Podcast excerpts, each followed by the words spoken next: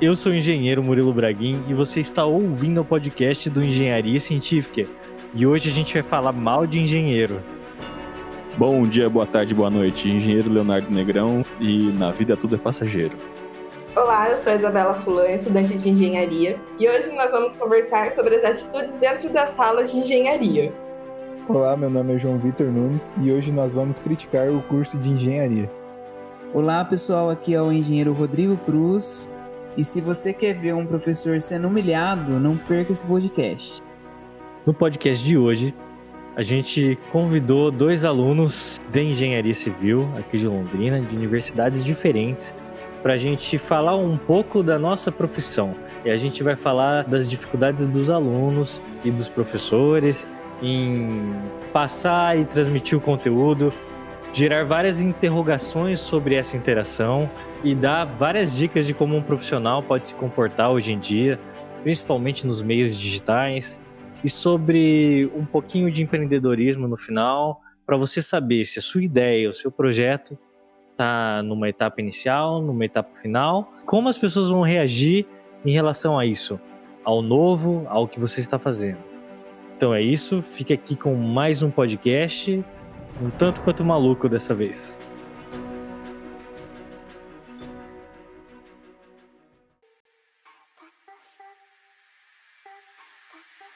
Isabela, se apresenta pra gente. Sou aluna do quarto ano de Engenharia Civil da Unifil e também estou como vice-presidente da empresa Júnior Sonhar. É uma empresa júnior nova, ainda não, não completou nenhum ano ainda dentro da Unifil. Começando agora com várias lives, começando com algumas atividades, em busca de parcerias. Então, interessante, porque a empresa júnior que eu conheço, da UEL pelo menos, tem outra pegada, né? Não é tanto de fazer evento, nem nada assim do tipo. É só de prestar serviço mesmo para fazer projetos. Vocês têm esse intuito também? A gente está tentando trabalhar com essas duas vertentes de início. Tanto o lado é, puxando para projeto e também esse lado tentando puxar para a área da tecnologia, área de inovação. É, mexendo bastante com o Instagram, o marketing da empresa ser muito forte. E, e como a gente ainda é novo, a gente não está com muitos projetos em vista, assim. E também com essa toda paralisação que teve por causa do, do Covid. Então teve essa, essa pegada mais voltada para o marketing, mais voltada para live, mais voltada para eventos do que mais para projeto.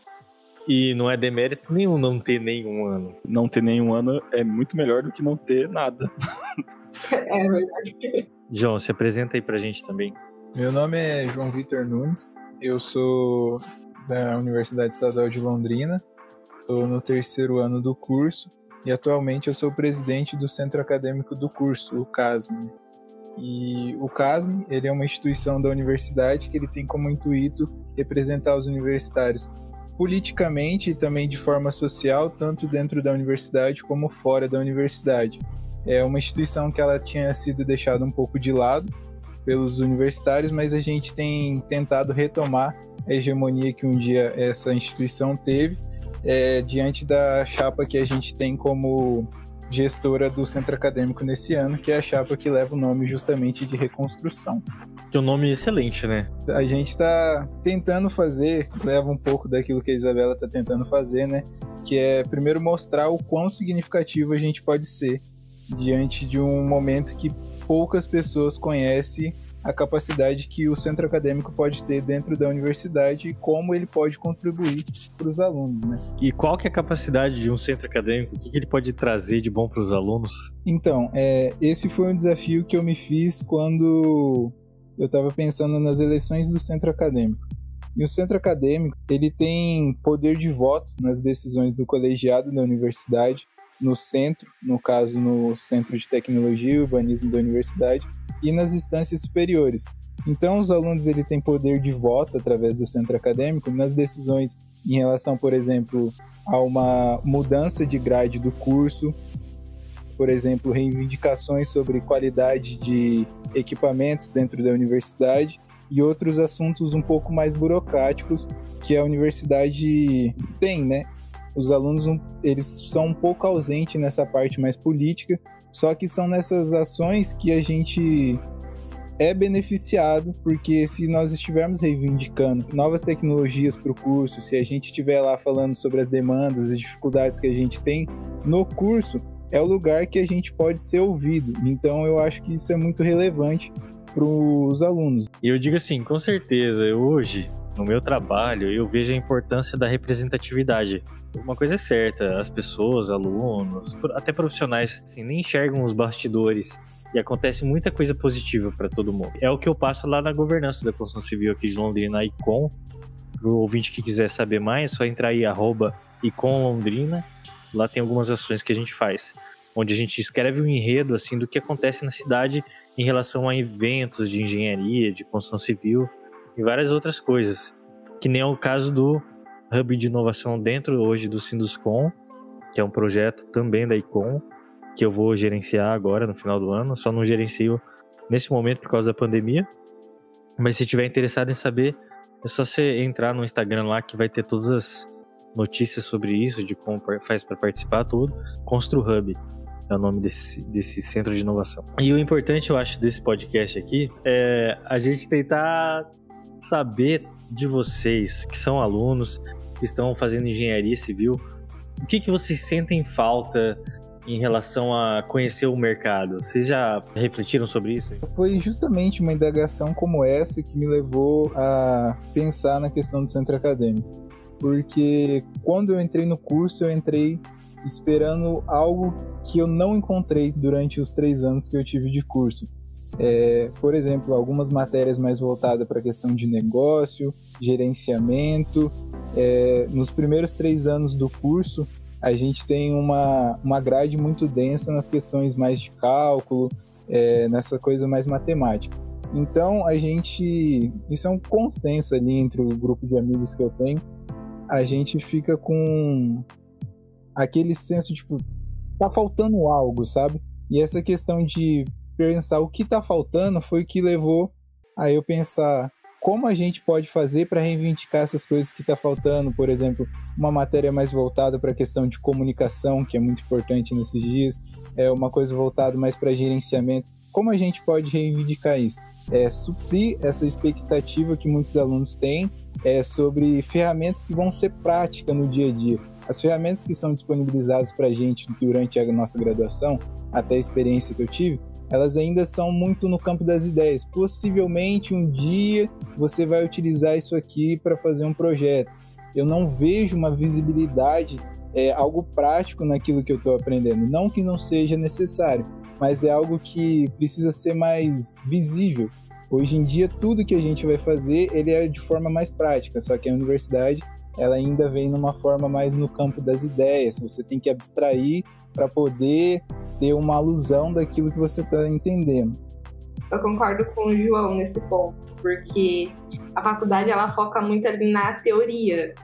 Ela não consegue levar muita gente para a prática e falar assim, ah, é, em tal momento da, da sua vida, da sua carreira de, de engenheiro civil, você vai deparar com um problema assim. A prática é muito escassa. Em, to em todos os tipos de matéria eu percebi isso. Os dois primeiros anos é muito cálculo, principalmente a nossa matérias de estruturas entram mais pro terceiro e quarto ano.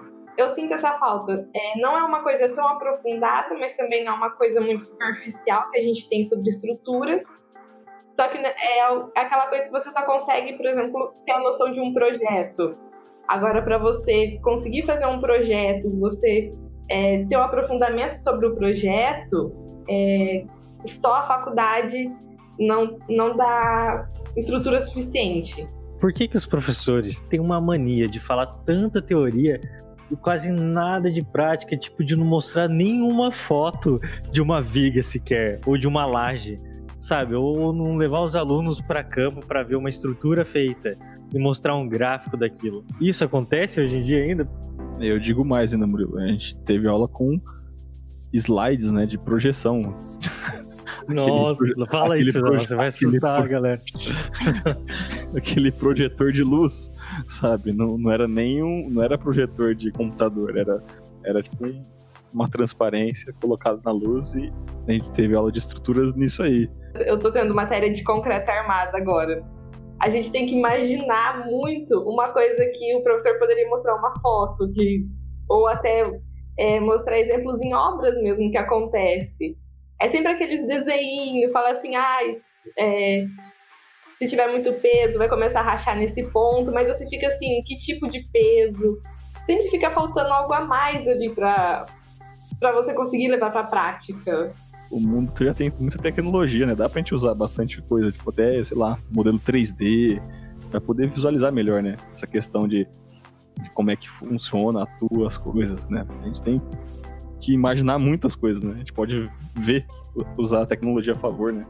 Todo engenheiro tem uma mania muito chata, que é de achar que o outro está imaginando o que ele está imaginando. Porque nós que somos engenheiros somos muito visuais e o projeto acontece na nossa cabeça. Eu, na minha vida profissional, estive em várias e várias reuniões onde todo mundo dialogava igual maluco, ficava todos os engenheiros malucos conversando entre si e ninguém mostrava uma foto do que eles estavam falando, muito menos apontava no projeto. E daí sabe aquela história lá de nossa, tinha uma história que eu vi do, do Whindersson Nunes lá. O vô dele tava em cima do telhado, a avó dele embaixo. Uma vez eu cheguei, presta atenção nessa conversa, eu cheguei lá, fui na casa da minha avó, tava lá minha avó, meu avô tava lá, e meu avô tava em cima da casa tirando uma goteira.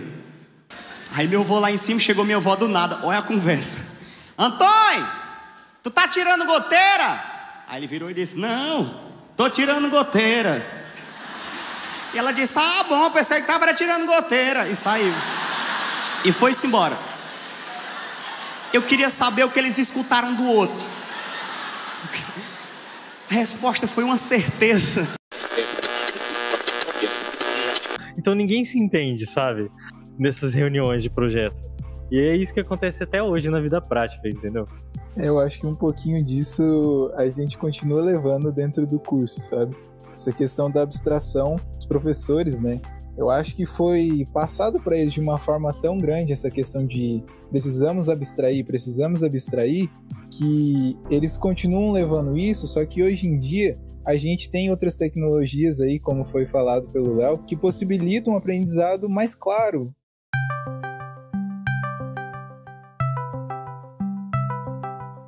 Ô, oh, gente, o Rodrigo entrou aí. Rodrigo é professor da Unicesumar. Oi, Rodrigo, tudo bem? Ei, beleza? Tudo certo. Falando mal de professor, chegou um, né? Ah, é? Eita. Agora a gente tem um pra gente falar mal já na cara, já, né? Vamos lá. Tá junto, né? Rodrigo. Oi. Chama fritada e a gente vai fritar o Rodrigo, é isso aí. É. Pergunta que eu faço pra você, Rodrigo, que é nosso professor aqui no podcast. Por que, que o professor não mostra foto em exemplo que fala e fica só no campo da imaginação? Foto real? É. Assim, em partes porque ele também não aprendeu dessa forma, viu? Eu sinto que talvez é, seja um pouco disso. Uma coisa que Pode vai ser. passando de geração para geração, de professor para professor, e aí o professor, às vezes, ele não consegue nem ter a dimensão de como é isso na prática. Eu acho que isso acontece mais em disciplinas que são da área de estruturas, por exemplo, né? A gente nunca consegue enxergar de fato é, o que, que, é um apoio fixo, né? Deve ser isso, mais ou menos. Nossa, até hoje eu não sei o que é isso. Então, porque não é fácil, né? Entender o que é. Só que, atualmente eu tô dando aula de resistência dos materiais. Então, assim, é um desafio você ensinar o que o aluno tem que aprender basicamente ali, aplicar na prática. Por quê? Porque na prática a gente tem o elemento em 3D. O elemento em 3D a gente nem aprende a calcular. É muito difícil você dar um exemplo real, de verdade, de uma coisa que é tão complexa, né, que é o mundo real, e então de, dentro de um exemplo 2D. Não tem como a gente começar no ensino superior, mesmo de ensino superior, né? Mas não tem como eu começar no ensino superior algo complexo. Então a gente começa pelo básico. Então entende-se que se a pessoa se se interessa por aquele assunto, ela vai continuar estudando aquilo em pós-graduação, seja em especialização, seja em mestrado, doutorado, e aí sim ela vai passar a entender melhor, né? Inclusive, por exemplo, quando a gente pensa num apoio fixo ou num engaste, qual que é a diferença entre eles, né? É, dá a impressão que a gente sempre vai ter um engaste na, nas nossas é, estruturas, né? Não dá impressão, é o que acontece. Mas na verdade, é, sabe aquele comprimento de alavanca que a gente calcula em concreto?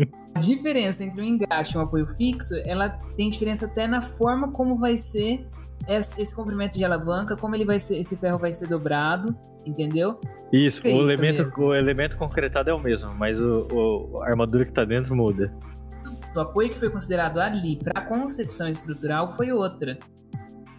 Só que isso a gente faz já num campo 3D, usando programas, softwares de, né, que calculam isso. Se a gente for usar aquele basiquinho que a gente faz na faculdade, nunca que a gente vai conseguir dimensionar de uma forma eficiente. Eu acho que tem que mostrar. Mas eu acho que talvez os professores, principalmente esses professores que estão aí, ó, anos e anos dando aula, às vezes, da mesma disciplina, para eles aquilo é tão básico que não representa o mundo real. Então não tem nem muito como mostrar né, o que, que é isso no mundo real, entendeu? É difícil. É, porque pra eles, eles já enxergam complexo. E É, eles, o exato. simples é muito fácil, né? Aham. Inclusive, se ele mostrar uma coisa complexa dizendo que é o simples, é errado, né? mais B a terceira, mais C a terceira, na verdade, ó. E aqui, ó, tchai, aqui, ó, tome aqui, ó, tchai, aqui, ó, tome, na verdade, ó. Logo você percebeu que o resultado é zero. Os professores que estão ouvindo aí o engenharia científica, mostrem fotos pros alunos, pelo amor de Deus. Porque a gente vai transitar num ambiente 3D, na vida real. Está Então, tipo, sendo. os tipos de armação. né? Nossa, Léo, isso aí, olha, armadura é uma coisa, meu. Na faculdade eu só enxergava linha, não enxergava a barra de aço. Se eu fosse professor, cara, sabe o que eu ia fazer? Eu ia levar lá uns, uns- uns- umas barras de aço, ia botar aluno por aluno pra dar ponto no, no, no alicatezinho. Só pra, pra se divertir um pouco, sabe? Isso. Eu, eu me diverti. Entra né? em Eu- processo construtivo. Eu ia gostar disso, porque, eu, nossa, eu sinto muita dificuldade em conseguir ver o, o 3D ali, de como detalhar, principalmente detalhamento de armadura. Nossa, é horrível. Igual o Murilo falou, é só linha. Aí, quando chega na obra, vamos lá, vamos lá, estagiários de engenharia civil aí, você vai chegar na obra, um serviço que vão pedir pra você fazer é a conferência de armadura. Você chega assim com um projeto na mão, uma plotagem, que é aquele, aquela folha gigante de projeto, e em cima de uma laje. Aí você nunca viu uma armadura antes. Aí você, você tem que ver, conferir como é que você vai conferir um negócio que você nunca viu. Tem que ver se tá certo. Aí você pode falar que você não sabe, Não. Existe um- uma máxima, uma tradição na engenharia errada, completamente errada. Que você não pode dizer que você não sabe alguma coisa. Imagina um engenheiro chega e fala assim: Eu não sei. Eu acho que essa é a pior frase pro engenheiro falar é essa. Tanto que ninguém fala, mas vai lá e faz errado. Poderia falar que não sabe. Eu mostrei na palestra. Para quem quiser assistir minha palestra aí, é só me convidar na universidade que você representa aqui. Faço palestras no Brasil inteiro 60 online, mil, 60 mil reais. cobro barato. Porque 15 ou 30 mil a gente não passa a palestra. Um dos slides que eu falo sobre networking é justamente falar que não tem problema você não saber, não tem problema pedir para as pessoas te explicarem como é. Isso tem, que- tem que ser feito. Porque você coloca as pessoas automaticamente numa posição de especialista quando você faz uma pergunta para ela. E saber buscar informação, né, cara? Eu tô fazendo meu, meu primeiro estágio em obra.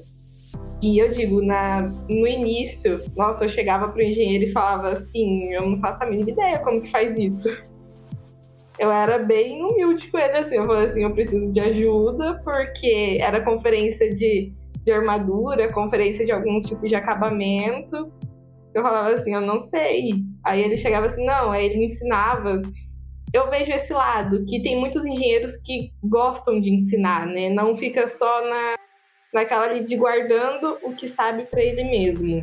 Mas nem todos são assim. Na verdade, eu acho que a maioria não é assim. Você tem Verdade. que ser um estagiário de sorte para conseguir um engenheiro que vá te, ter paciência suficiente para te ajudar ali.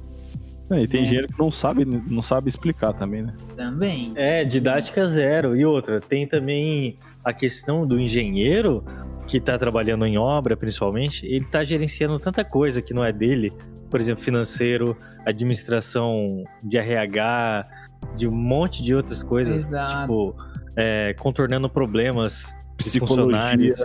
Exato, sendo psicólogo. Tendo que demitir. No... Quando eu trabalhava no Rio, eu era coach motivacional. que ele não tem tempo para passar as coisas pro estagiário, né? Pois é. Ele até tá ali pensando que o estagiário é um, um- uma extensão dele, né? Então é como se ele não precisasse explicar, era só pedir, mas é o contrário, né? Você até passa pro estagiário e fala assim, vai lá, faz. Mas Brilha daí não lá. faz. Brilha, menino. Lógico, vai fazer errado, né? É tudo bem.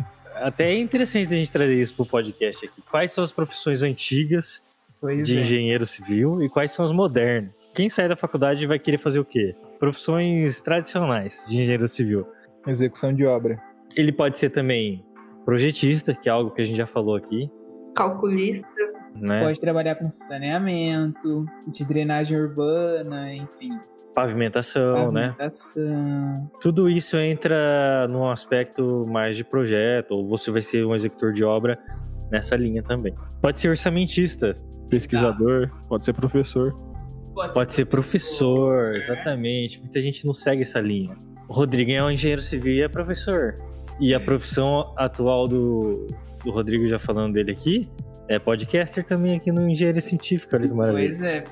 Podcaster, YouTube. Moderno. Moderno. Isso é modernidade, gente. O engenheiro pode ser mais o quê? Um avaliador de imóveis, perícia. Aliás, recomendo muito a área de perícia, porque é uma área muito recompensadora, mas ao mesmo tempo que dá muito trabalho. Eu E- realizei estágio em perícia um ano. Olha aí, Posso dizer que, assim, foi uma área que eu gostei bastante, aprendi muito e que dá um bom retorno.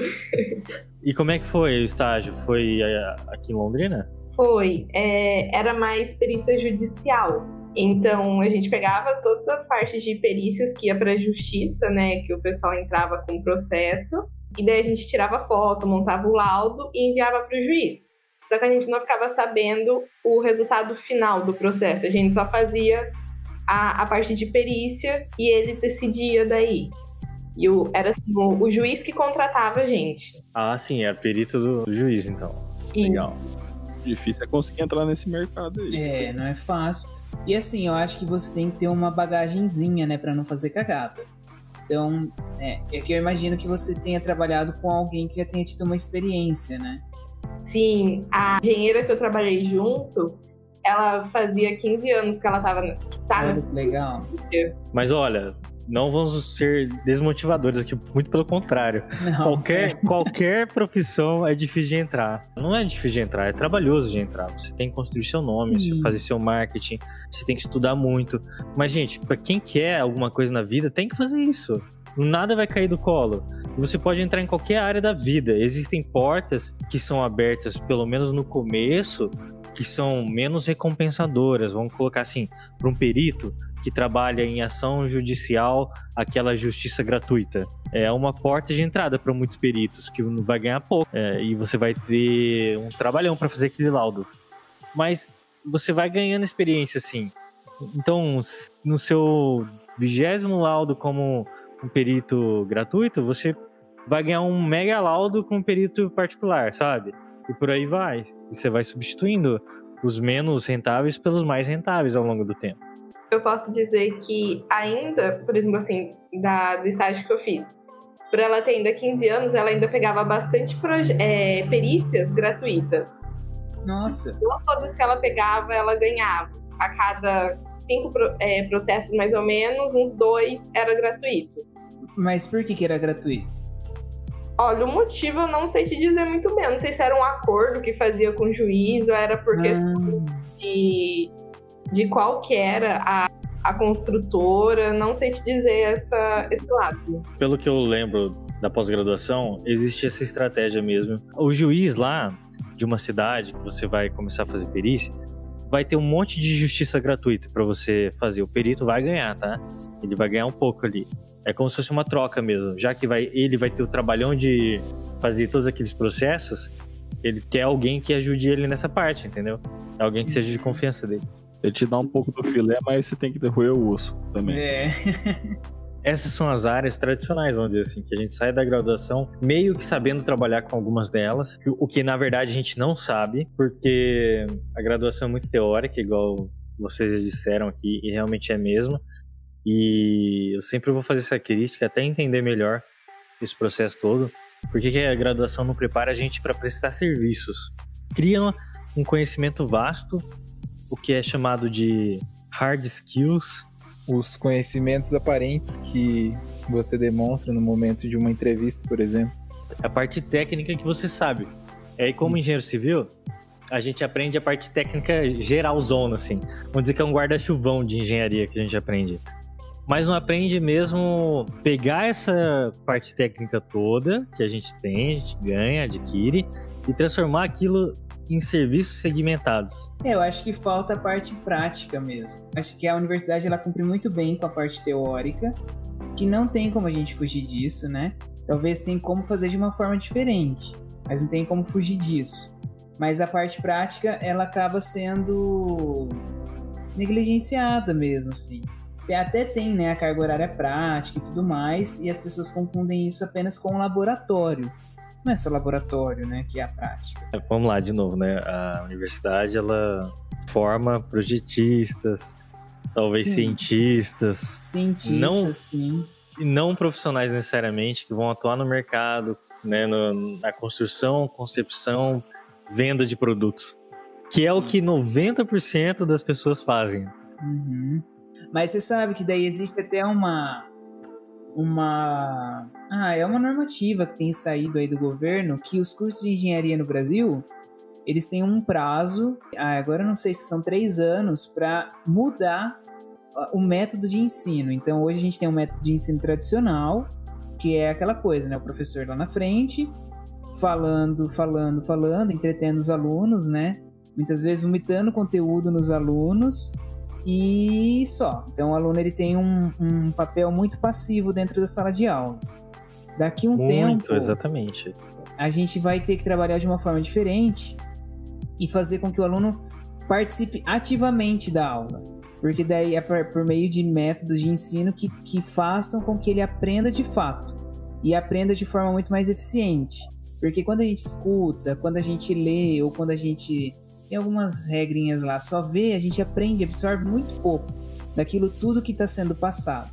Agora, quando a gente discute sobre alguma coisa, quando a gente ensina o colega a fazer alguma coisa, quando a gente fala, né, explana sobre alguma coisa, a gente aprende o triplo no mesmo tempo, entendeu? Então, assim, é, é o que a gente chama de metodologias ativas, que vai fazer com que o aluno seja ativo dentro da sala de aula. Então, eu acho que isso tende a trazer uma necessidade de, de falar mais, de discutir mais sobre a prática, né? Só que isso exige uma postura diferente dos alunos. Então, o aluno que vai para a sala de aula para ficar dormindo, para ficar conversando, para ficar no celular, ele não vai, aí ele vai aprender menos ainda, porque ele só vai, ele vai ter a oportunidade de aprender ali participando de fato da aula, né? Então, é, vai ser uma adaptação tanto para os professores quanto para os alunos, mas já existe uma norma, eu posso até pesquisar aqui quanto, qual é o prazo que as universidades têm para se adequar.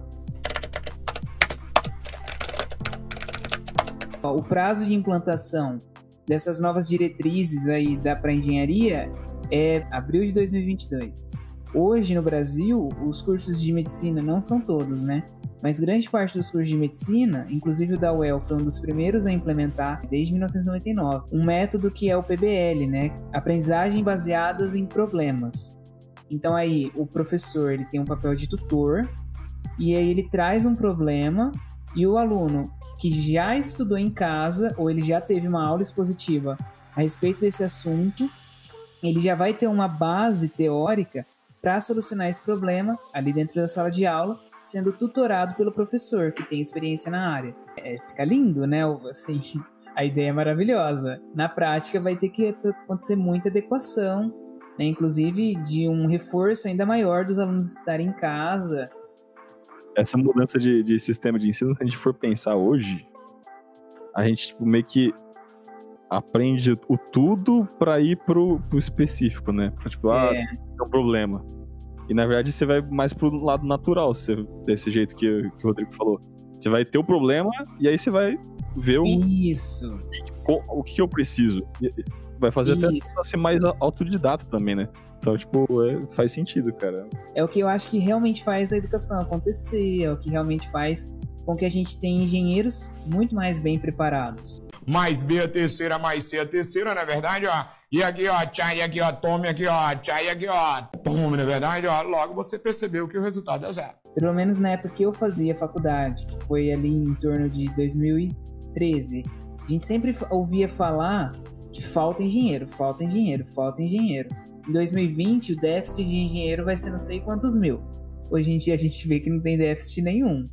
É, o que faltam são bons engenheiros, porque os engenheiros, grande parte não sei quantos estão desempregados, mas é porque não desmerecendo, né, de jeito nenhum.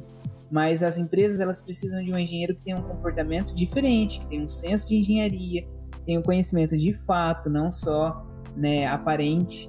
Então, assim, é, a busca por uma melhor formação, ela também faz diferença depois, né? Logo depois que você sai da faculdade. E que tenha, sabe o que, Rodrigo? Ah. O famoso soft skills. é a Soft capacidade de se comunicar, ter desenvoltura, demonstrar Então. interesse pelo que faz, construir Legal. um portfólio, fazer marketing.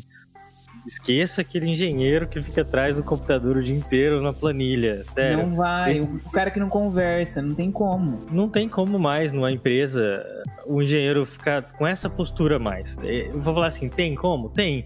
São os engenheiros mais tradicionais, mas você que é novo, está entrando no mercado agora, saiba que isso vai ser exigido de você e como você conquista esse tipo de habilidade. Não vai ser na universidade, vai ser fora. Vai ser fazendo aula no YouTube, conversando com as pessoas, vendo como os outros se comunicam, refletindo sobre a própria comunicação, vendo como as pessoas agem, se comportam, onde elas lá, posicionam as mãos, onde elas olham, como falam.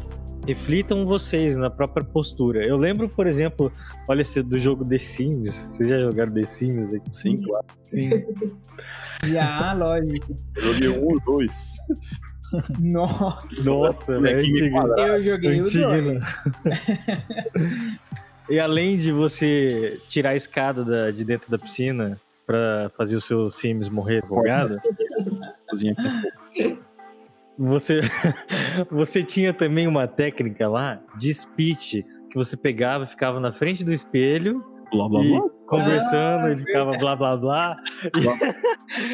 E, e aquele, aquela barrinha de skills na cabeça dele ia aumentando, né? É basicamente Sim. isso. Como é que a gente tra- traduziria soft skills pra português? Ah, seria malemolência, né? Assim, você tem que fazer um negócio, tem que ficar né? Brasileirado, né? Não dá pra gente ficar nessa Ficar repetindo, né? O... benchmark. tá? É. Mas, Léo, tudo que você quiser dar propriedade de alguma coisa, você fala em inglês. Ah, tá. Então isso é uma ordem top-down, né? Isso, exatamente. Pode não significar nada, mas o ar cérebro das pessoas altera. É, As pessoas vão te achar, te achar moderno. moderno. Um case de sucesso.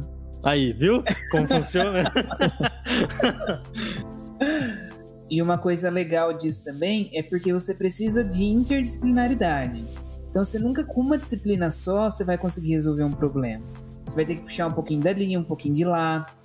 E hoje no ensino tradicional, o que, que a gente tem? Uma disciplina aqui, outra disciplina lá longe, outra disciplina lá longe. Elas não se conversam, entendeu? Então não tem como você ter um- uma visão mais geral mesmo da coisa. Você vê muito por partes, muito por fatia.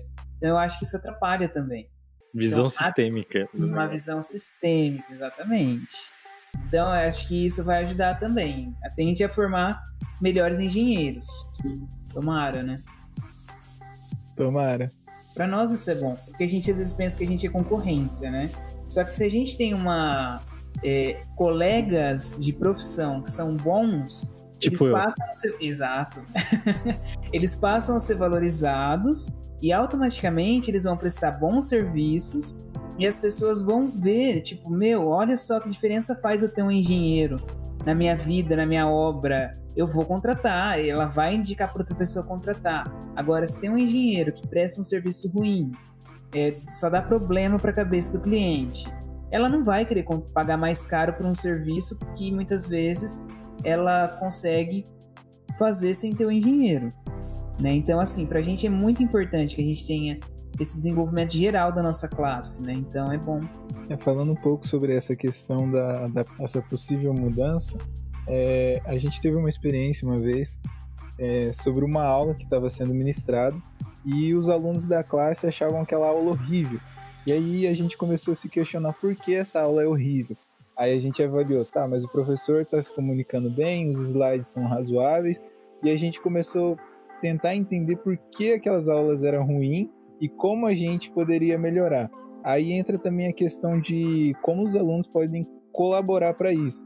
E a gente percebeu justamente isso, que a gente como aluno, a gente peca muitas vezes na questão de comunicação, de interagir com a aula. A gente fica justamente ali parado, só ouve, ouve, ouve e não se comunica com o professor. E a gente perde muito de desenvolver é, essa habilidade de comunicação, às vezes entrar num assunto que vai fixar melhor o conteúdo. Então a gente tem que trabalhar também esse lado do aluno em aprender a se desestimular dessa forma que, como os professores eles tiveram uma metodologia que eles aprenderam e agora eles levam, a gente como aluno continua da mesma forma que a gente aprendeu lá no ensino fundamental, a gente vem levando essa forma de estudo, só que agora a gente precisa buscar essa forma de ser mais autodidata na universidade. Só que são poucos os alunos que desenvolvem essas habilidades. É um ponto para a gente refletir também aí sobre a qualidade de ensino, né? Não fica só a critério dos professores, mas a gente como aluno precisa refletir um pouco mais sobre a nossa adaptação ao ensino superior. Faz todo sentido. É isso que o João falou, é muito verdade, porque o aluno vem de um ensino médio onde ele é muito desestimulado a pensar por conta própria. Uhum. Aí você chega na graduação esperando que o professor te leve, também pegue pela mão e te leve, e não vai acontecer isso. Não vai, de jeito nenhum. E nem deve, né? O choque de realidade é, é muito diferente quando você sai do ensino médio e vai para a faculdade por essa questão que você falou, de, por exemplo, assim, no ensino médio você tinha ali, podemos dizer, todo o conteúdo o, o professor dava. Aí na graduação, não, na faculdade. Você chega, o professor fala assim: ah, a gente vai estudar isso, só que muita coisa você tem que ser autodidata para você conseguir resolver em casa, estudar um pouco o conteúdo em casa para você conseguir continuar na faculdade. O professor tem muito pouco tempo para falar tudo o que ele tem para falar, né, também. Vamos colocar, ele tem ali 100 minutos de aula para dar um assunto que é mega complexo, por exemplo, sei lá, que ele teve que ler um livro, não, sei de que jeito, para chegar num resumo para caber naquele tempo. Isso acontece, Rodrigo, ou não? Nossa senhora, acontece demais. É muito difícil porque as emendas são enormes, né? E dependendo da situação, é pior é que assim, por exemplo, a gente tem realidades um pouco diferentes, né? Numa instituição pública para uma instituição privada. É, não é nem em relação à qualidade de ensino, mas ao tempo. Então, se a gente está numa instituição pública, a gente tem um pouco mais de tempo, porque tem mais aulas e tudo mais. Quando a gente está na instituição privada, é um pouco mais limitado, porque geralmente é só um período, né? Ou matutino ou noturno. Então, daí você tem que ser um pouco mais é, você não tem que. Como que eu posso dizer? Você não pode deixar de aprofundar o suficiente, mas você tem menos tempo. Então você tem que pensar muito mais na sua aula, como você vai dar aquela aula para atingir seu objetivo, sem deixar de aprofundar o conteúdo, entendeu? Em menos tempo. Então, assim, é, é desafiador para o professor. Mas a gente vai aí traçando é, estratégias, contando com o apoio dos alunos, né? Por exemplo, eu não deixo de cobrar em prova aquilo que o aluno tem que saber. Por mais difícil que seja, tá lá na prova, ele tem que saber resolver. Hoje é esse o método de avaliação que a gente tem. Assim, de uma coisa eu sei, essa complexidade toda que existe no curso de engenharia, que faz com que force o aluno a pensar muito diferente, que espreme mesmo tipo, o cérebro do aluno para forçar ele a, a fazer todos aqueles cálculos serve para criar o que eu chamo do maior poder do engenheiro, que é o pensamento lógico. É a capacidade de resolver problemas, a capacidade de aprender, de deixar o sentimento e muitas vezes a opinião de lado para enxergar o problema como algo a ser solucionado mesmo, sabe? Isso é bom. E essa semana com o pessoal da empresa Júnior, nós, os engenheiros são, como você falou, são muitos é, formados ali pra gente achar o problema de alguma coisa. Pode estar tá tudo resolvido, mas você vai achar algum problema para aquilo que tá resolvido. Mais ou menos isso. Isso é uma coisa boa e ruim, né, Murilo? Na faculdade, passar cinco anos sendo resolvedor de problema. Porque, tipo, você passa toda a aula, o professor chega pra você e a prova é questão 1, que é tipo, tal, tal, tal, tal coisa. Você só resolve o problema.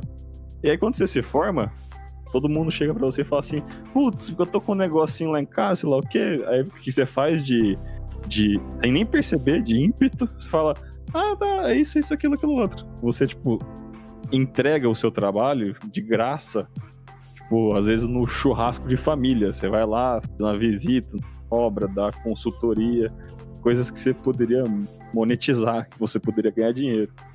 Mas essa, essa cultura, ela tá lá na, desde lá da, da faculdade. Ela não faz você entender o que é seu trabalho, que você tem que gerir, tem que cobrar, tem que ganhar também, essas coisas assim, sabe? É um grande problema nós, da nossa classe, de diferenciar o que é serviço de bate-papo, dia a dia, sei lá. Parece que todo mundo sabe resolver engenharia em algum aspecto. O Zé, lá do. que é ajudante de pedreiro, sabe levantar uma parede. O que, que o engenheiro vai influenciar nisso? Então, a gente é muito, assim, resolvedor de problema e deixa de ganhar muito dinheiro. Coisa que, por exemplo, advogado já é totalmente diferente. Você vai falar com um advogado, o cara já fala assim, ó, então a minha hora custa tanto, né? Você vai falar comigo? tudo mais. Você já vai sabendo que você vai pagar. O médico é a mesma coisa. Como é que você vai falar com o médico sem pagar a hora dele? Então por que, que nós, engenheiros, somos diferentes? Aí eu acho o seguinte: existem estratégias de marketing para um engenheiro começar a vender o serviço dele dessa maneira. E você, ouvinte que está aqui com a gente, ouça o podcast número 37 com o arquiteto Bruno, que ele mostra, dá uma demonstração ali de como ele segmenta o serviço dele para ele conseguir cobrar de uma maneira diferente e de uma maneira agradável ainda para os clientes. Exemplificando aqui, ele dá uma separada em o que, que é consultoria, o que, que é hora técnica, o que, que é opinião, o que, que é uma reunião virtual que ele vai fazer com o cliente, que ele já combinou o horário para ajudar o cliente dele a encontrar um móvel, por exemplo. Então, ele conseguiu segmentar muito bem o serviço dele e ganhar em vários aspectos. É uma coisa que todo engenheiro deveria fazer mesmo. E eu falo o seguinte: se as pessoas não quiserem pagar, deixem elas com os problemas delas. Se a pessoa não quer pagar para você resolver um problema da casa dela e ela vai pagar para qualquer um, a consequência da, daquilo não é sua responsabilidade. Você já fez sua parte de oferecer o seu posicionamento. Tem essa cultura, né, do engenheiro ele definiu o trabalho dele ali, por exemplo, a experiência que eu tenho, né, de que quando você entrega o projeto ali, dali você tira o valor. Só que a gente não pensa muito nessa área de possíveis soluções que às vezes a gente passa para um cliente que a gente poderia monetizar, só que a gente deixa isso. Não, é só uma ajuda que a gente está passando para a pessoa e tal. E a gente limita muito o nosso, a nossa área para a questão de, por exemplo, eu entreguei o projeto e dali eu tiro é, o meu lucro. Mas a gente tem que pensar nessas áreas. Eu estou aqui parando para pensar nisso. Eu não tinha reparado em como a gente pode pensar nisso. Eu estou no terceiro ano da faculdade. É isso, João. É isso aí. Você que é ouvinte nosso aqui, muito carinhosamente, venha com as suas críticas, mas venha de maneira educada, tá? Em relação a isso. Quer dizer que vai ter muita gente xingando a gente por causa disso que a gente tá falando aqui agora. Mas é verdade. Xingar a gente por quê? Porque a gente quer cobrar pelas coisas que a gente ah, sabe. Ah, sim. Mais B a terceira, mais C a terceira, na é verdade, ó. E aqui, ó, tchai, aqui, ó, tome aqui, ó, tchai, aqui, ó, tome, na é verdade, ó. Logo você percebeu que o resultado é zero. Existe uma coisa que eu falo nas minhas palestras, é que não existe concorrência. Por que, que eu falo isso? Isso é um assunto bem polêmico. Porque as pessoas não querem contratar necessariamente serviços. Elas querem contratar você pela pessoa que você é, pela qualidade que você coloca nas coisas que você faz, pela comunicação que você tem, seja visual, verbal, pela internet ou pessoalmente. Ela vai querer contratar aí, no fim de tudo isso, os seus conhecimentos. Por isso que eu falo que não existe concorrência. Existe sim uma concorrência alta quando você só faz o básico.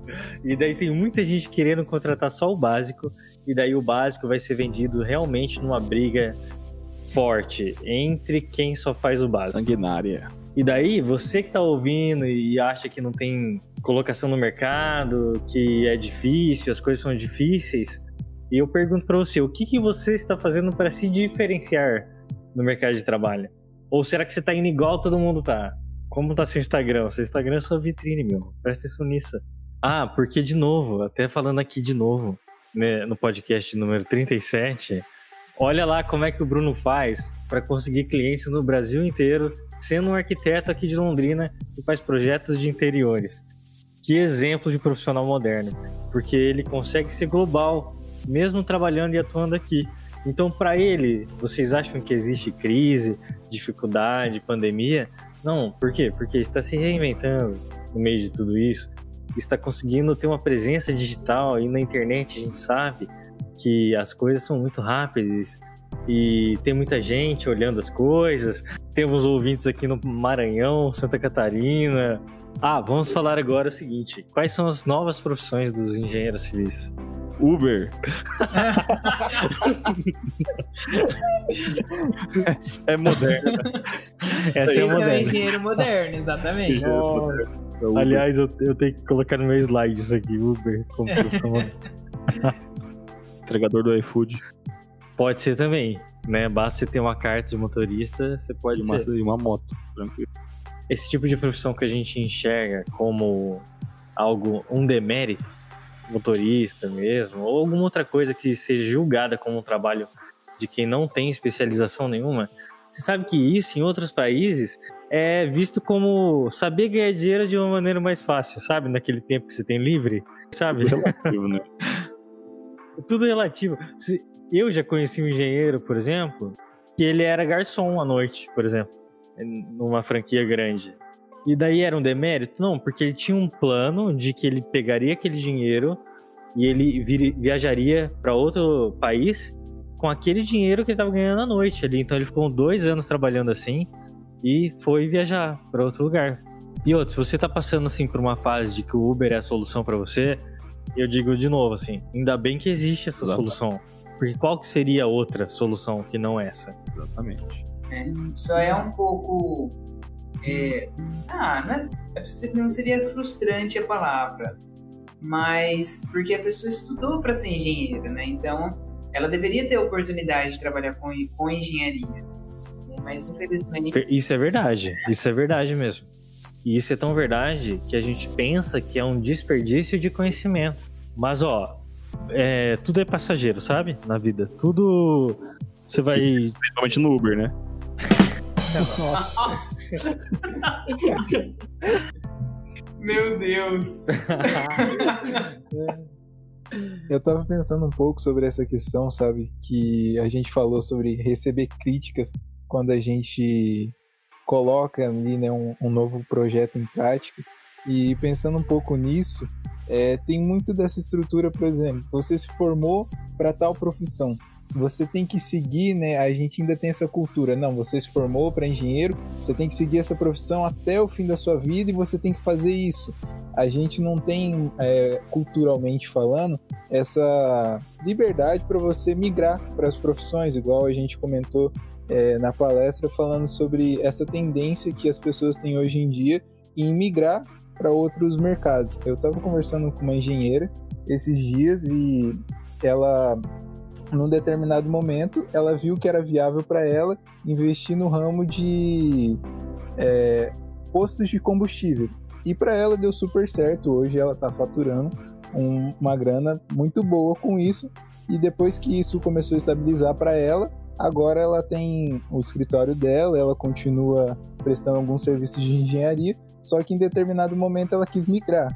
Se a gente pensar assim, ah, mas você é engenheiro, você tem que seguir essa, é, essa profissão que você se formou, muitas pessoas vão começar justamente com esse preconceito por causa dessa, ah, eu tenho vontade também, mas a gente tem que seguir aquilo que a gente se formou, a gente tem que fazer isso.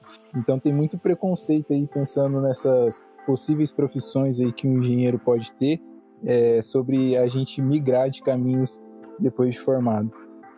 Você pode trabalhar numa startup, por exemplo. Você pode ter sua startup, que é um caminho conhecido como caminho do empreendedor. É você ter sua startup ou você ser um empresário de algo mais tradicional, qual que é a diferença dos dois? Startup você geralmente tem um produto super inovador, disruptivo, não existe ainda, você está criando algo que é idealmente escalável numa Tecnologia, né? Tem mais no ramo de tecnologia. Né, no, no âmbito global, né, onde você pode exportar os seus serviços, que é o caso de todos esses maravilhosos aplicativos que a gente tem hoje em dia, Instagram, WhatsApp, YouTube, tudo isso começou como startup, em- empresas de garagem, Uber. Apple.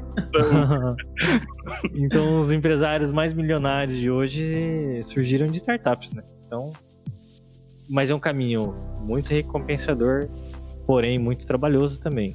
O mundo é cheio de problema. Gente- As pessoas que têm que achar a solução para esses problemas.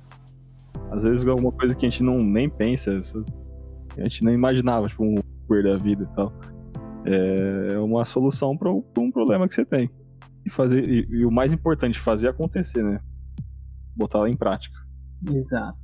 Uma vez eu vi um, um palestrante falando o seguinte: em vez de você que está querendo montar sua startup, você imaginar o problema dos outros, imaginar como que os outros estão passando por alguma dificuldade, reflita sobre as próprias dificuldades.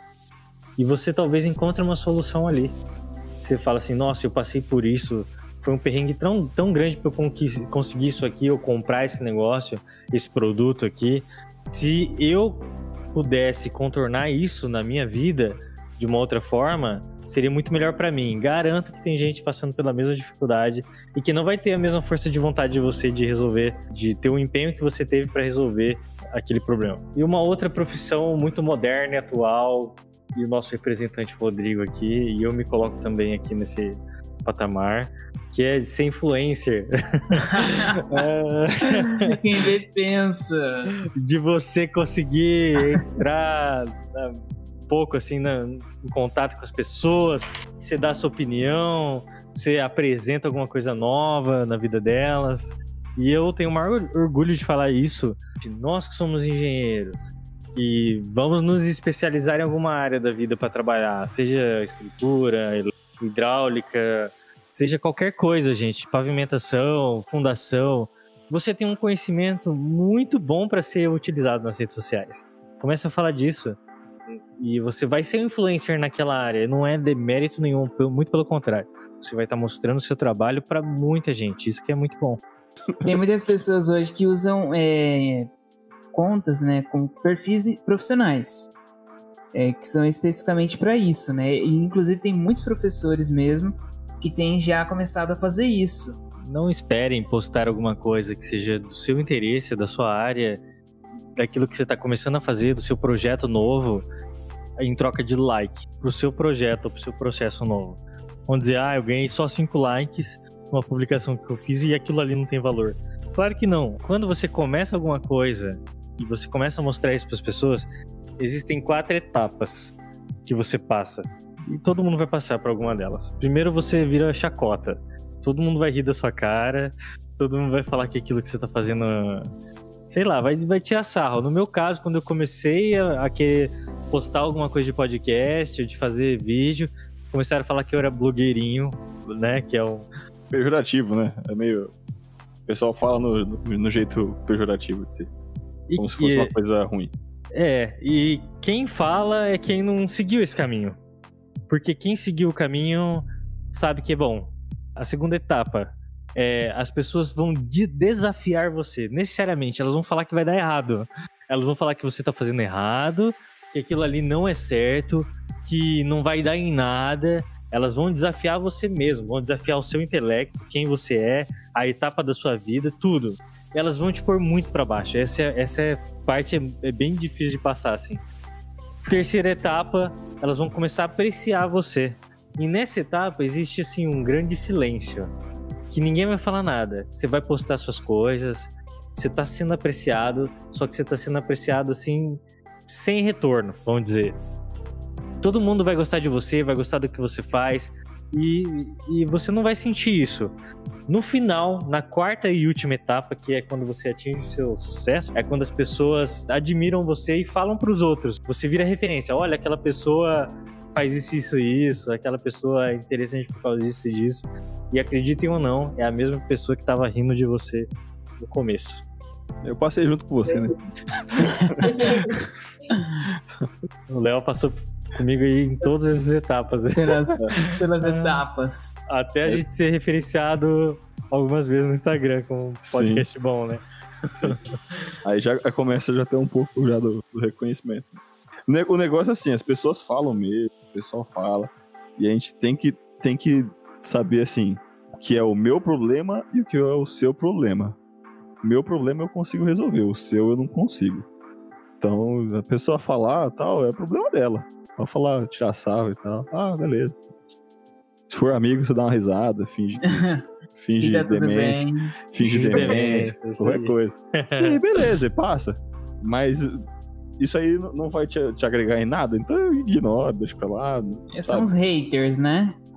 Às- cara, às vezes, às vezes não, é nem, não é nem por mal, sabe? A pessoa meio que faz no, também no, no instinto, né? A gente, a gente tem uma, uma criação nossa meio que, sei lá. Isso Aham. aí, Rodrigo, é um estranhamento de uma nova realidade. A pessoa passa a enxergar uma coisa nova, completamente nova, e que ela se vê assim, por que, que eu não tô fazendo isso, no fundo? É, e daí fundo, ela no fundo. começa, ela não consegue lidar com aquilo, e ela só explode o que tem dentro dela, que é uma crítica, uma um, tiração de sarro, alguma coisa assim. Exatamente. Não, eu concordo plenamente. E assim, pra pessoa que faz o que produz o conteúdo, meu, ela tá produzindo ali porque ela quer.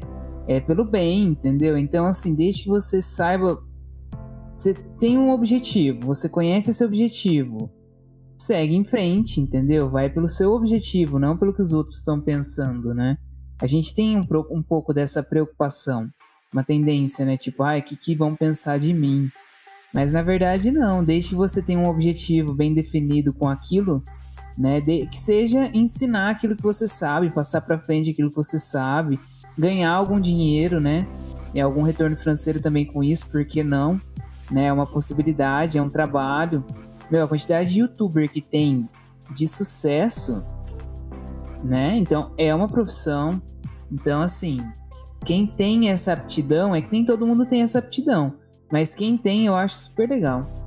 Mas se adquire esse tipo de habilidade fazendo. Sim, se você quiser, sim, é exatamente. Treinando, né? É uma habilidade de comunicação mesmo. Vai olhar a gravação do primeiro podcast meio do Léo aqui. Ah, e olha bom. essa de agora. Ah, bosta. Nossa, é muito ruim. Continua ruim. Continua- não, não, é agora, muito ruim. agora, agora a gente tá menos Ah, bosta. bom, mas Era entendi. muita bosta, velho. Agora está muito Entendi. melhor, muito melhor. A gente ia gravar, eu dava vontade de ri- rir. Eu queria dar risada durante o podcast inteiro. Era tipo crise de riso.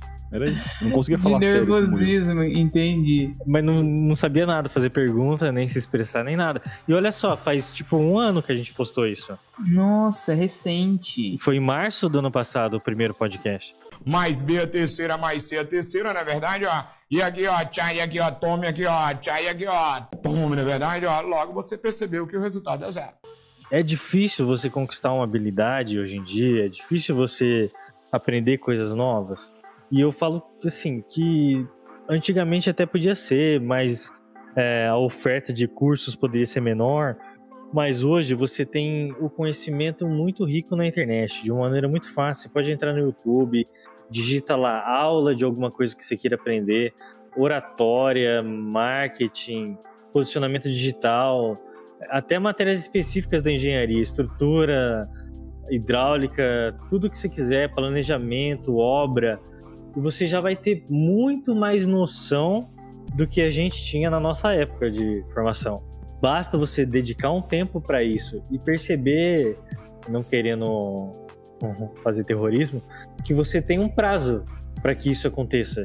Você tem até o seu final da sua graduação para você tentar alcançar um conhecimento um pouco maior em alguma área que você queira. A gente tem um podcast de como conseguir um estágio, podcast número 20. Você está com dificuldade de conseguir seu estágio, de fazer seu currículo, o que, que você coloca lá, como abordar as pessoas, ouça esse podcast aí. Quantas referências você já fez nesse podcast? Eu, eu não sei, mano, muita referência. Você tá on fire. Mas tudo a gente já falou, isso que eu nem falei dos podcasts maravilhosos que a gente já fez sobre ensino de engenharia, que é o podcast número 5 e 6, um graduação à distância e outro perfil do aluno de engenharia, que você vai ver lá que a gente fala um pouco daí de um outro lado, que é a visão dos professores em relação aos cursos de engenharia, como eles vão mudar, que é o caso que o Rodrigo falou aí.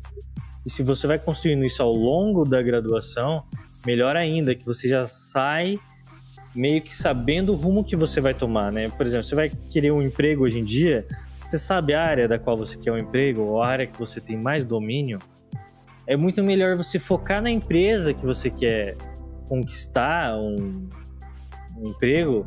Você quer uma vaga de projetista, uma vaga de orçamentista, de planejador, do que você simplesmente atirar para todo lado no mercado e negar várias coisas até que vão vir para você que não é o seu foco, sabe? E não restringir somente ao que você vê na faculdade. Como a gente viu aí com, o Rodrigo comentou, eles estão sendo forçados já, tipo, acho que até tardiamente, estão sendo forçados em reformular esse, o, o sistema. É, nada garante também pra gente que nosso sistema de ensino não, não esteja totalmente obsoleto, desde o colégio e tudo mais. Porque, como a gente tem um sistema meio travado, inovar nessa, nessa área não é tão fácil. É, pensando nessa questão de a gente focar em algo, né, durante a nossa graduação, eu particularmente, eu já entrei na, no curso de engenharia civil porque eu fissurei muito na área de saneamento e no caso da, da UEL, a gente tem as linhas de pesquisa na iniciação científica, né? E eu gosto muito dessa área, eu tenho caminhado para essa área. Só que a gente não pode ficar muito preso a isso, né? Uma das coisas que um, um dos meus professores fala é foca numa área, se especializa nela, mas não deixe de olhar para as opções que você vai ter ao redor. Então, às vezes a gente vai trabalhar ali é, para migrar o nosso curso para uma determinada área ali, focar, por exemplo, no caso de saneamento.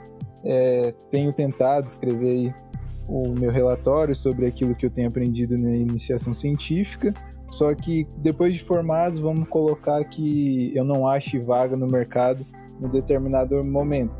Então eu não posso ter fechado os meus olhos para outras áreas durante a minha graduação. Então eu, te, eu sempre tento caminhar nessa seguinte, no seguinte pensamento. É, eu gosto muito da área de saneamento, eu estudo eles, mas eu sempre procuro é, ver algo que me instigue nas outras áreas também pensando que num possível momento futuro como formado, é, eu não consiga, por exemplo, trabalhar na área de saneamento, eu me adapte a uma outra área que seja disponibilizada no trabalho para mim. Acho que isso é importante para a gente ter e como o Murilo falou, é, tem muito desse desinteresse. A gente, às vezes, como aluno, quer, sei lá, vai cair do céu aí e eu vou entrar em tal área. Mas a gente tem que começar a pensar muito nessa questão de como vai ser lá na frente, agora dentro da graduação. A gente deixa para pensar isso, sei lá, no quinto ano, no último semestre da graduação. Ah, agora eu vou decidir o que eu vou fazer. Igual eu, eu entrei bem cabeça aberta, né, para que área que eu queria seguir. De início, podemos dizer assim que até metade do curso eu estava focada em área de projeto. Eu amava fazer projeto até que eu comecei a ter aula de gestão de obras, que foi assim uma matéria que me conquistou. Uma área que eu vi que é, nossa, totalmente diferente do que eu imaginava. Então, isso fez eu mudar meu rumo dentro da faculdade para que área que eu queria seguir. Esse primeiro passo que a gente dá, essa, podemos dizer assim, sair da nossa comodidade para começar alguma coisa nova é muda totalmente o estilo de vida. Gente, deixem todas as portas abertas. E sejam inteligentes em alguma área específica, porque o que dá dinheiro é você ser o melhor naquilo que você faz, sabe? Esse tipo de coisa de o melhor jogador do mundo, o melhor não sei o quê. Por que, que você também não pode ser o melhor em alguma coisa? Então é isso, pessoal. Se você ouviu até aqui, aprendeu alguma coisa com a gente, siga-nos nas nossas redes sociais, é, interaja lá com a gente, mande mensagens, sugestões, dúvidas. E o link vai estar aqui na descrição de todo mundo. O nosso número de WhatsApp é 043 9969 50891. Então é isso, muito obrigado e até a próxima.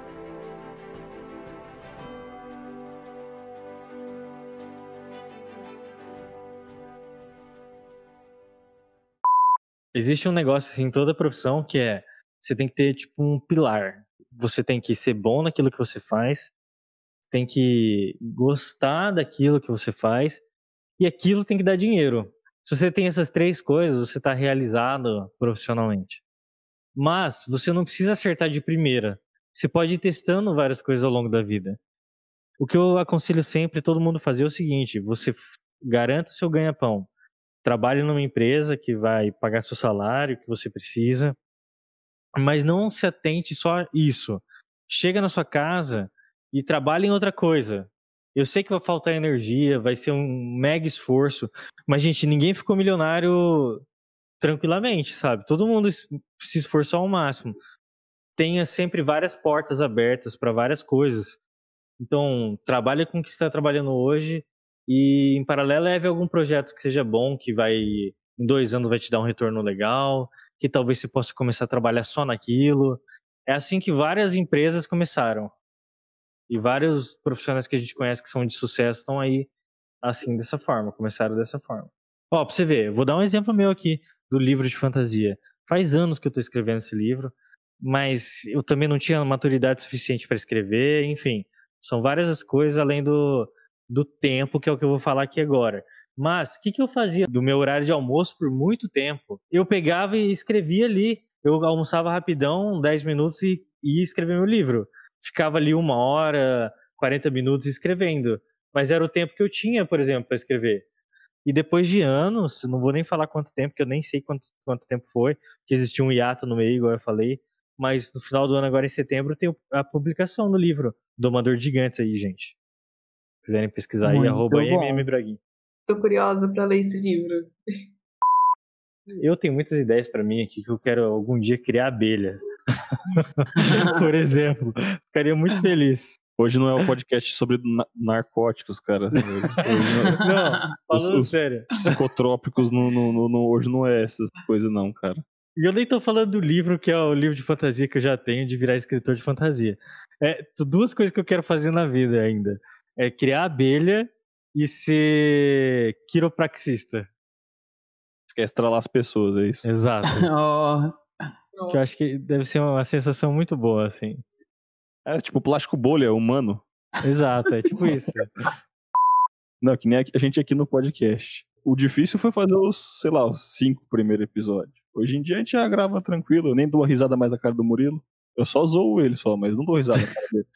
mas nos primeiros a gente ficava rindo um do cara do outro, ser dois tontos. É verdade, era, era dois tontos mesmo. Aliás, eu recomendo que ouça o podcast do número 23 pra cá. o editor entrou, aí ficou profissional. Engenharia e odontologia é a mesma coisa, só num âmbito diferente, cara, porque eles têm ponte, tem argamassa, tem cimento, tem ancoragem. Então, tem será que engenheiro pode ser, pode ser dentista? Talvez, não sei. Eu não confiaria, mas tudo bem. It ends here.